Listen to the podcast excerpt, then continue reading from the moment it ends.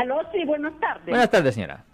Mire, mi sobrina vino de Nicaragua y vino mojada que la venía siguiendo, pero al llegar aquí, el hermano le pegó y llamaron a la policía. Sí. Ella no tiene papeles, no sé si qué puede hacer. Bueno, I mean, si ella es víctima de un delito, debería llamar a la policía. ¿Ella no llamó a la policía?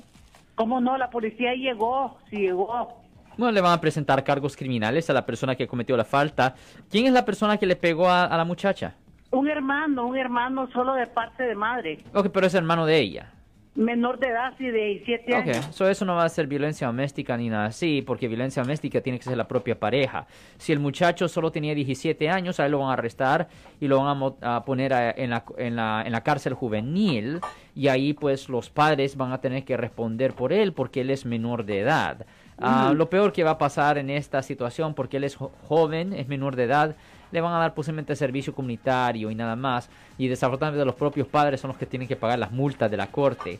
Muy Bueno, desafortunado. a él no me interesa, lo único ella nada más. ¿En qué puede aplicar ella para recuerde nada? que a mí me Aunque importa el venga- acusado. huyendo de Nicaragua. Por recuerde que a mí me importa el acusado. Yo soy abogado de defensa criminal. Yo le Ujú. digo a las personas que han sido arrestadas Oh, ya le por delitos. que como decías de era de migración. No, ¿Cuál yo no soy abogado de migración, yo soy criminalista. Yo le digo a las Ah. personas que han sido arrestadas por delitos. Yo estoy al lado del muchacho. Mm. estoy del otro lado.